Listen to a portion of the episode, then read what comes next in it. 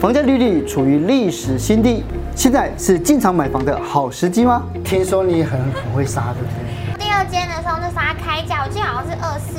八零，对？哦，对，然后我最后入手是一八八零，二四八零到一连八易八零，老师都倒抽一口气，如果你买房子不知道去买哪个地方会赚钱，或是可以保值，嗯嗯，我跟你讲一个很好的一个办法，就是跟着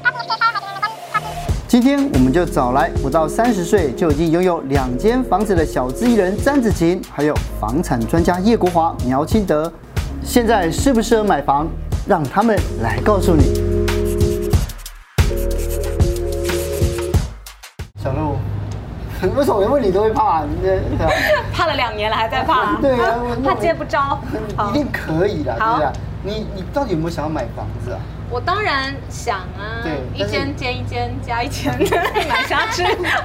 所以你有买房子 喽，是不是？之类的，之类的之类的之类你的。讲话真的超级不诚恳， 我之觉得类的好累哦。这样，那你为什么会想要买房子？你买房子的时候我，就有一个安全稳定的感觉，是那不论怎么样都有一个地方回去，那它资产呃配置上面也比较灵活，可以让我运用。是，那我跟你讲，今天你一定要认识一下自己。好，对，自己没有满三十岁就买了房子，对，而且你没有满三十，你至少现在手上有两间嘛。对两间对啊，我们知道就有两间哦。对对啊，可是你以前是租房子，对，因为我单亲家庭，所以我从小跟着妈妈就是一直在搬家，一两年就搬，一两年搬，所以其实一直都是租房子。然后一直到我有能力之后开始看房子，也是看了应该有五年了，可是一直没买，因为大家都说啊、房价会跌啊，慢慢看，慢慢等。然后我就这样等了五年，什么时候才要跌？ 所以我就觉得我没有要管那个有没有叠加问题，我觉得我要买的时候就应该要入手，因为毕竟是自己住的，不是要拿来投资的，所以我就后来很顺利的买了第一间房子给妈妈。哦，可是你刚刚有说你有一长段时间都在租屋嘛？是不是对有发生什么恐怖的经验，让你忽然觉得说好不要再租了，那就进去买房子吧？因为租房子的时候条件一定都很差，而且都是可能要便宜就不可能屋况好，所以我之前有住过那种都呃有有窗户，可是都没有办法打开，它是死的，窗户是锁死的，所以整年都没有办法通风。然后我每天回到家都要戴口罩，因为我我会过敏，哦所以回到家就一直打喷嚏，就只能戴口罩，所以就是每天生活都很痛苦。然后也有住过那种闹鬼的房子。那我给的房子，对，就是真的会有一些很灵异的事情，然后像是是什么？像是比如说电视会突然打开，然后夏天很热，屋子是很凉这样子。 或者是从镜子后面会突然看到有人走过去，哎呀，类似这样一些很灵异的事情，是一家人都三个人都看到，但都不敢讲，所以后来讲出来之后太害怕，然后我们就搬离开所以你了。们在那边住多久啊？原本租约是租一年，可是因为实在住不到一年，我们就提早跟屋主说我们想搬家，对然后他也没有扣我们的押金，所以他理解，他应该也是对，这在哪 里啊？偷问一下。在哪一区好像是南京西路那附近。哎，对，对，而且你还住了有一段时间，你也真能忍哎、 对，大概十个月吧，其这实个哎蛮痛苦的。十十个月哎，这个哎，有的人家就发现第一天晚上就爬就爬出去我了啊，啊，我一定会。 但对没有啊，钱呐、就只能住在那边。只能忍耐而已，对啊对不对？所以呢，就是你因为现在你已经买房子了嘛，对不对？所以你买房子之后啊，就是你最看重的是什么？最在意就是采光，采光很重要，还有收住据。鬼户的经验， 对不对？光很重要，光很重要，就是我觉得会进去后也比较安心，然后整个那个采光感很重要，是因为有时候你进去，如果明明是白天，你还要开灯，那又浪费电费。嗯所以如果采光好的话，就又又省电费，而且就是整个空间感会比较舒服。所以那时候我看的每一间房间，我进去都会先就是都不开灯，看整个的那个光线的问题。嗯是对，然后第二个就是会看搜讯，看搜讯哦，因为所以你会像风水师傅一样这样子，哒哒 哎，就是对，看有几个。因 为什么我我住过那种地下室的，哦然后收讯就很差，工作经纪人都找不到我那 种，因为就没有收是讯。真的，然后就没有工作， 对哎真的不对？工作怎么电话都不响，然后有住过那种，啊，就我有朋友住过那种，呃，可能住户抗议就把基地台迁走了，所以就导致他们收讯很差。嗯是所以我就觉得，因为我的工作熟悉是我的命，所以对啊收讯我就会很在意。是，对可是呢，我突然想到一件事，一般人看房子啊，会在意格局，你不在意格局吗？不在意，因为我觉得得格局是可以隔出来的，但是采光你没有办法改，因为窗户是固定的。对因为我有朋友就是为了采光好，他装潢的时候就把窗户再挖一个洞变更大，嗯结果后来被抗议，他又再把它补回去。好忙哦。对，因为就是好像大楼有规定，就是是要统一外观的。对，哦，所以采光这是违法很的重啊，对，所以采光很重要。采光很重要。嗯可是他刚刚讲到，就是说因为他看采光嘛，采到底我们买房子看采光要注意什么？因为它的光线有时候你知道它是正面吸的，嗯，正面吸是什么意思？下午三点之后是直晒的哦，对，嗯像他怕晒黑，他哪敢他不睡在直怕直接面西的那间房间 ？是，而且像有有时候有可能又会很热，对不对？啊，对对，对，也又热又晒嗯啊啊！如果那个是采光很好啊，你要不要？嗯嗯，如果有人 care，你就不要可选是。我会选有西晒的房子，很好，所以那就是对啊卖给你的啊。对啊，就是我会选有西晒的房为子什么。这当用栽探及摩狼栽了。干啊对，我喜欢为什湿么要气干很我重。发现那个西晒房子不比较没有那么容易有壁癌，哦至少我遇到的都是这样。听说你很很会杀，对不对？呃，应该是说，我觉得我很想要一个东西的时候，我会很努力的，就是动脑筋想要怎么样达到我的那个目嗯，标。像你想买房子对一样，对因为像我第一间买的时候，嗯那时候它开价是一千八左右，嗯然后我就是有呃请中介帮我去拜托啊，然嗯后但是对方屋主也人很好，所以我就慢慢杀，慢慢杀，杀到了一四七零。你杀了三百多嘞，对三百多万嘞，对那三百多万我可以去环游世界了， 可以吗？对啊够，够啊，当然够300啊万一，年哦对啊就，是也要很感谢那时候屋主是也是抱持的觉得我是第一次买房，嗯所以他也是有就是便宜一点卖给我，所以我是就也蛮感谢屋主的，然后也感谢当时的中介，因为他当时也是菜鸟，嗯所以他也是于心不 忍，就是有很帮忙。是对，。可是第二间呢，第二间是已经也看了好几你不能讲你第一。一次买房子啦，对不对对，？这理由不能用啊了第。二次已经有一点经验，然后因为也是持续看了很久的房子，然后第二间的时候，那时候它开价，我记得好像是二四八零，哦，对，然后我最后入手是一八八零，二四八零到一连八易八老师零，都倒抽一口气，六百万可以在南部去买一个不错的房子了呢，对而不对且？是三房。在台北后，天的了。对三呀，房对啊，然后我当时是因为它，呃，我要买，我在看，已经确定斡旋的时候，已经是有点接近月底，然后中介有一点就是心急，有点压力，他可能有一些就是物件的压力，所以他就是说他很愿意帮我去谈。就差这一件这样，对不对？对，嗯所以他那时候跟我说，呃，他说这个两千万以下屋主不会卖，我就说那他不会卖就不要勉强他，我就是一付也没关系不买这。个才是对的，对不然后对？中介就很急说：“你放心，张小姐，我一定会帮你。”我说：“不用 不用，没关系，随这缘。才是对的，是不是？两只大 拇上一指。次一倍来，你要是跟他讲说你房疯狂子买，完蛋马上就买，连杀都没有杀。对啊，他的对反应那么激烈，然后非买不可。对 对然后日也看，月也看，爸爸把爸爸从什么基隆跑过来。对呀你，就是说这样不行，不可以第一刻显露出你想要。嗯，哇，这么冷静的女孩子怎么培养出来的？没关系，没关系，我不急。对，真的不要勉强。啊真的不要勉强。哎因为我发现我越不急，他越急。所以哦，啊这真的，我我再问一下，你是几年几年前买的啊？两年前左哦，右，所以你看两那年前时间点怎么样？对，因为大家都不买啊，哦，你说这是不买，大家都不买房子啊，所以很多房子放在市场上卖，可能卖超过一年半年呐、啊那想卖的卖不掉，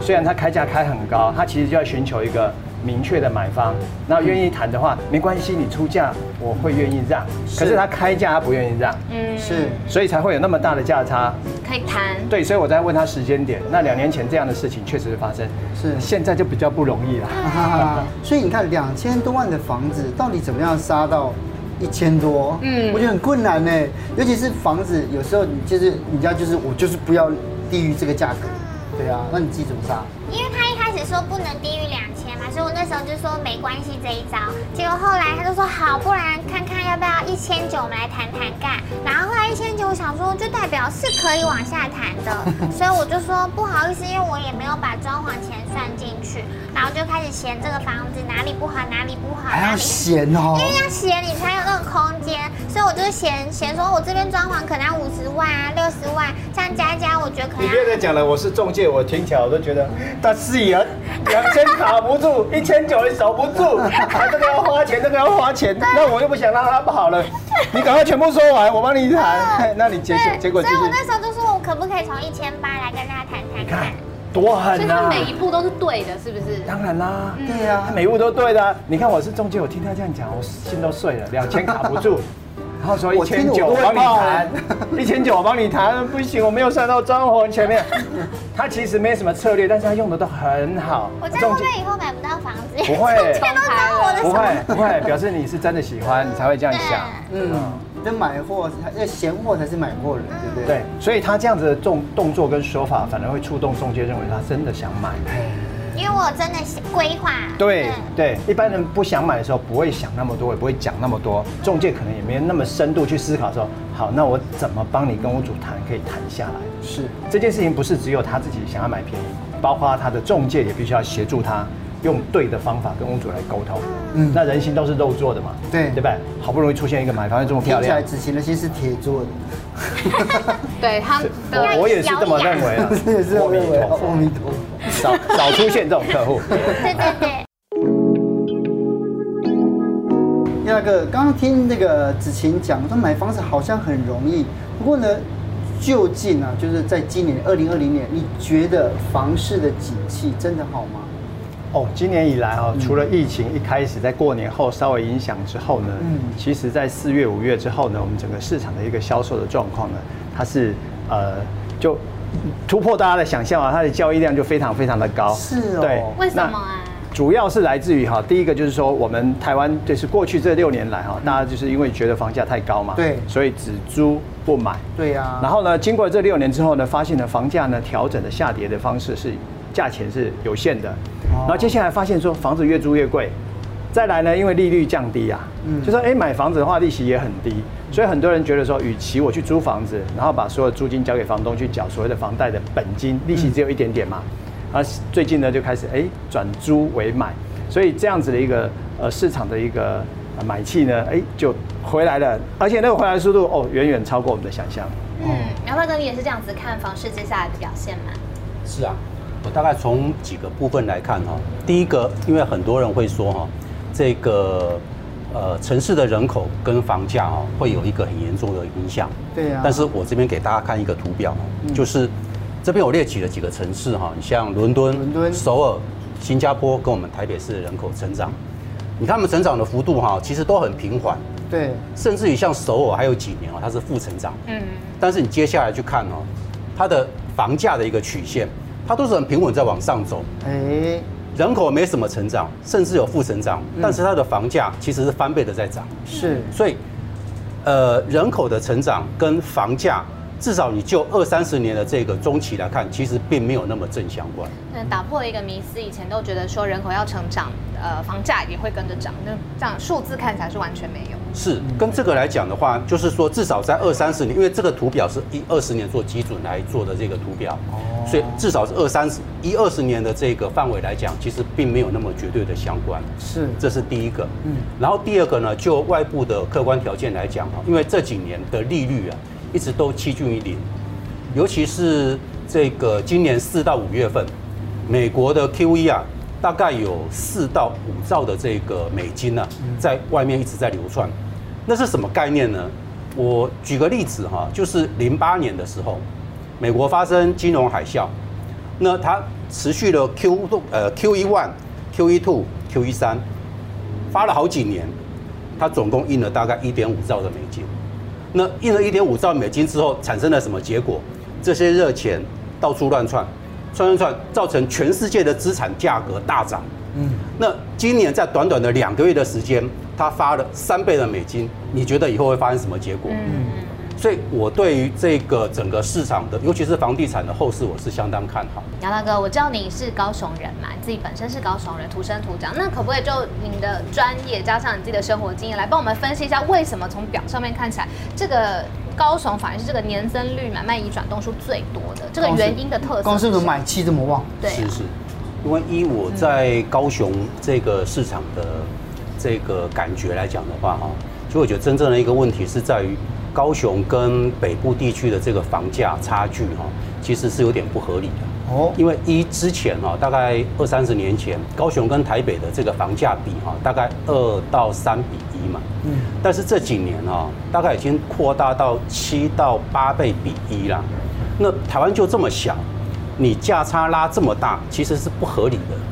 好，那我刚刚是有举个例子，就是有人讲说是人口的一些问题，其实还有一些其他问题，我这边不扩大去讲哦，这可能稍微有点复杂哦。但是基本上，我认为这个价差其实是不符合市场的这个价格。嗯，那不符合市场的价格怎么办？市场自然会有一个机制，让它慢慢趋于平衡。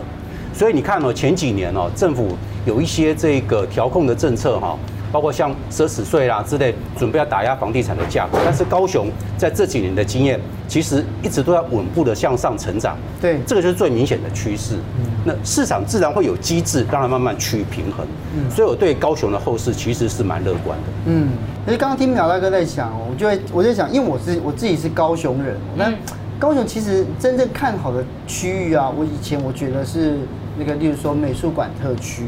啊，那或者是港区，可是呢，后来我想想那边的房子好像又不太适合。那叶大哥你自己怎么看？好，重点来了，嗯嗯，它这个它是两个，一个就是他要自住的时候呢，他会买在比较北高雄，北高雄，北高雄，嗯嗯，那另外一个呢就是所谓的东高雄啊。东高雄的话、为就是，什么这样子呢嗯？因为说我们如果从台北坐高铁坐下去到左营站，对不对？就北嗯站一条捷运下去了。对啊那那这里呢，从这个所谓左营，呃，凹子呃生态园区，对呃巨蛋、凹子底、鳌亚，对不对？对鳌亚然后再对对来对高雄车站，然后再来美美丽丽岛岛，然后就中央公另园外一条线，没有没有没有，就一条线哦横的了，从对从那个大寮一路到西子湾的，对他就直接走过去，然后就左转去这个所谓的这个凤山嘛，对不对？对对对所以你就会发现说，很多哎、以前的呢都是往所谓的可能到所谓的东线或者是北线哦、嗯可是北线大部分都在谈什么巨蛋站啊，对啊什么凹子底站啊，对啊嗯所以这个生态园区站，我上礼拜哈、刚好去高雄，我就彻彻底底给它走了一下，这个叫做鳌亚，我以前不会念哦、嗯你去高雄把鳌亚念成鳌一啊鳌鳌亚对啊鳌亚鳌亚，啊对不对？你是嗯外外地人，对对对对对，所以我们要在地。然后呢，我又去看，哇，高雄火车站好漂亮啊！也也就是说，将来它那个它那个所谓的现在的路桥，整个都会真弄都掉拉平的。对啊，然后我又发现说，哎有一块陷落区，你知道吗嗯哼？就是那，请问这个火车站到这个所谓的这个巨蛋站之前，是，奇怪，那个有一站叫做嗯呃呃生呃这个生态呃这个凹子底之前对有一有一站就是所谓的呃高雄医学大学对的那一站啊，叫鳌亚嘛，对不对？嗯我发现那一边的房价好便宜啊。对，因但为它也是北高雄啊，是所以变成呢，我觉得未来这一块哈，在呃北高雄过去被误会或者是没有注意到的嗯这几站，就是呃这个所谓的这个凹子底以前的那几站哈，是，哎，还有包括高雄火车站哈，因为高雄火车站很漂亮，你知道那个下去哈，对，政府花了多少钱让所有的捷运、高铁跟捷运一起把它完工在那边？嗯然后这个哈，如果你要从这个所谓的呃南港对，或从我们台北车站来看的话，你就知道说它未来的潜力是相当不错的。是。可是因为刚才叶大叶大哥讲那一块啊，其实因为我我我自己在我以前在看是嗯高雄医学院，现在在高雄医学大学是不是？是是对，高雄医学医学大学到同盟路中间那一段，以前对旁边有很多什么工厂啊，对对对很多厂房啊，所以那个地方就长不起来。对对，然后后来现在这几年变公园，我觉得有好一点。然后呢，高雄以前会淹水，下雨的时候，然后那边有同盟路旁边有一条大水排水沟，哎它也会淹水，但现在也整治好了，也没有问题。可是那个地方呃的地，现在要做新的案子的时候，苗大哥你怎么看那个区域？其实刚才哲清兄说的那一块呢，在早期它编定是工业用地了。对啊，那因为这个，因为在很早期的时候，那个地方算是比较偏的地方，对所以当时是做工业用地。嗯但是因为现在市区发展，慢慢那个地方大概也没什么工厂而，而且它已经是市中心了，对对，已经啊变成市中心了。对那其实刚刚叶老师有讲到一个点哦，就是说这个整个区域的发展哈、还有这个讲到房地产在高雄什么地方适合这个去买房子的一个位置哈、其实他讲了一个点，就是高雄火车站。嗯好，那如果你买房子不知道去买哪个地方会赚钱，或是可以保值，嗯嗯，我跟你讲一个很好的一个办法，就是跟着政府的重大工程走。哦，高雄市做了一个火车站的改造，花了几百亿，嗯对啊，盖了二三十年，大概这两三年就准备要完成，我哦我等它弄很久啊，很久 很久弄很久很。久，对，很久，盖了二三十你年小时候就开始弄了，对对 对对对对，啊这个如果你稍微再年轻一点，可能你还没出生就开始盖了。对呀、它是整个铁路地下化，包含整个站体改造，对啊那个整个类工而程，且先把那个工程，先把旧火车站移到旁边去，对对对然后弄一个对对很对奇怪的新站这样子。就前几天这个旧的火车站慢慢要迁到它应该到的位置。哦，他又迁回去那个位对，置要迁回到正常的，就是它做一个地标的历史建筑。哦，那这个地方其实它除了这个铁路地下化之外，哈，它有很多平面的一些空地出来，嗯嗯，它会做一些都更都更的一个改造，对所以对整个区域哈会做一个非常大的一个反转，对会带动整个高雄市核心的一个改变。苗大哥，那如果还对那些在台北跟高雄两个地方还在犹豫啊，或想要多了解、多比较的人来说，这两个地方现在房价的数据有什么是你觉得是有意义的、需要参考的？好，我依台北市来做比较的话，哈，就台北火车站前面是中山北路嘛，哦，那这个中山北路距离火车站大概五百米的范围之内，哈，一平大概在两百万上下。嗯，那我们用二十平来讲的话，哈，一间两房的大概就要接近这个四千万。是那这个地方的租金哈、大概在三万到四万左右嘛，嗯嗯，所以它的投回报哈、大概在百分之一左右。太低了，是，那高雄市呢？你在这个博爱路，或是说中山路，离火车站大概五百米的范围之内哈、嗯嗯一间总价我们打这个三十万好了啦嗯哈，二十平大概在六六七百万嘛哈。所以连巴德到石泉这中间呃都是这个那房，都没有这空，是是是嗯，因为这个后面再讲它的这个这个地段性哈、大家说火车站主要干道博爱路、中山路这个范围五百米的范围之内哈、嗯这个二十平大概六七百万哦，一间可以租到两到三万左右，嗯那回报来讲的话，大概百分之四到百分之五，对所以它的回报的比率哈、会比台北好的四到五倍，所以呢，如果是再这样子看啊，就是说，如果说像如果我自己家这样的话，我嗯我会选鳌亚那边啦、是对，因为从鳌亚一直到以前旧的神采飞扬、明城路，啊是对这一块，实际上我是觉得是可以去买房，是可以去看的，对不对？然后那那边现在政府有规划特区，它的优势是什么？你说博爱特区，像这这些地方，我是搭捷运从后一站走出来了，嗯那走出来往火车站走过去，这中间我觉得是高雄房价的陷落区啦，哦，现就比较便宜啊好。比较便宜，对不对但是它又很重要，为什么呢？因为你所有的人，如果说你从呃台北啊坐高铁下来以后，左营下来的每个站的房价都不便宜啦。嗯对啊呀那你走到这里以后，它很相对价格是比较亲民的，对这是一个。第二个是它的生活机能哪里好？哎